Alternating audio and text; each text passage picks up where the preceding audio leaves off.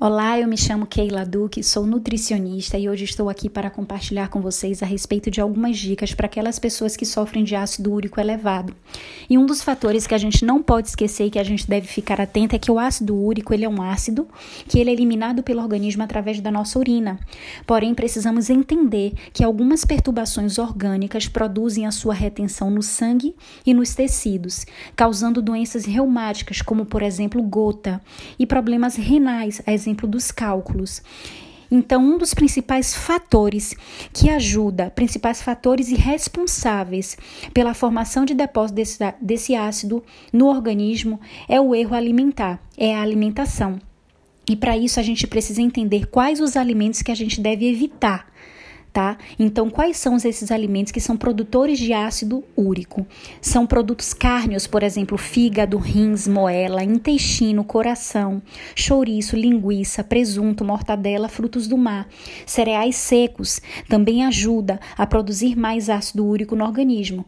Quais são os cereais secos, grão de bico, feijão, lentilha, ervilha seca e soja?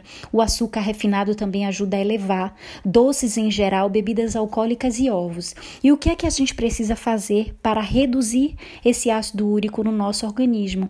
É preferir adotar um estilo de vida mais saudável, ou seja, procurar fazer uma dieta, uma alimentação que seja rica em frutas frescas da época, vegetais crus, por exemplo, nas saladas e cereais cereais integrais. E precisamos entender que se faz necessário incluir sempre nas refeições alimentos que são diuréticos, alimentos alcalinizantes e alimentos que são depurativos no sangue, por exemplo, alimentos que ajudam no processo de desintoxicação. Vou dar receitinha para vocês de dois sucos combinados que eu sou apaixonada e que ajuda a, a, reduzir esse ácido úrico elevado no sangue. Por exemplo, o suco combinado de agrião, limão e cenoura pode se tomar em torno de 250 ml até três vezes no dia. O suco também combinado da beterraba, cenoura e pepino, você pode tomar em jejum 250 ml. Falando de chá, eu sempre indico o chá de chapéu de couro, o chá das folhas do chapéu de couro, 30 gramas para um litro de água, tomar 4 xícaras ao dia. Qual o volume dessa xícara? 180 ml.